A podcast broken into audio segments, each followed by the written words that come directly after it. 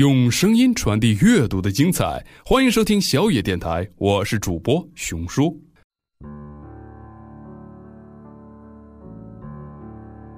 What I have lived for. Three passions, simple but overwhelmingly strong, have governed my life the longing for love, the search for knowledge, and unbearable pity for the suffering of mankind.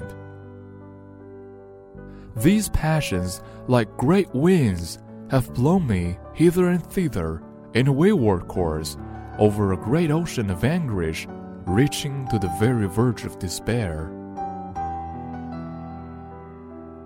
I have sought love first, because it brings ecstasy. Ecstasy so great that I would often have sacrificed all the rest of my life for a few hours of this joy.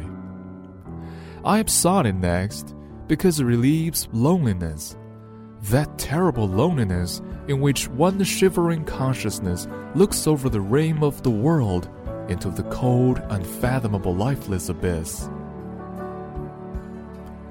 I have sought it finally, because in the union of love I have seen, in a mystic miniature, the prefiguring vision of the heaven that saints and poets have imagined.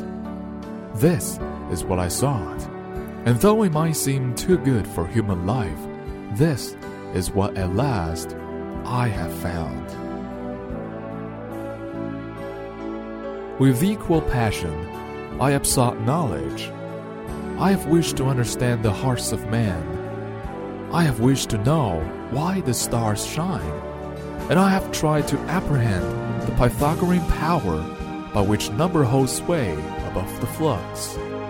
Little of this, but not much, I have achieved. Love and knowledge, so far as they were possible, led upward toward the heavens.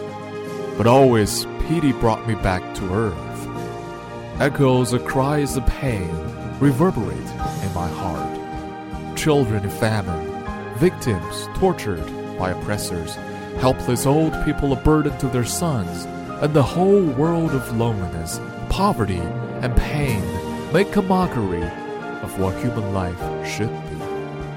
I long to alleviate this evil, but I cannot, and I too suffer. This has been my life. I have found it worth living. I would gladly live it again if the chance were offered me.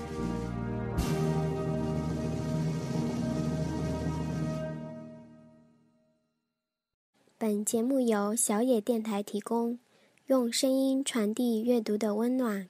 感谢您的收听。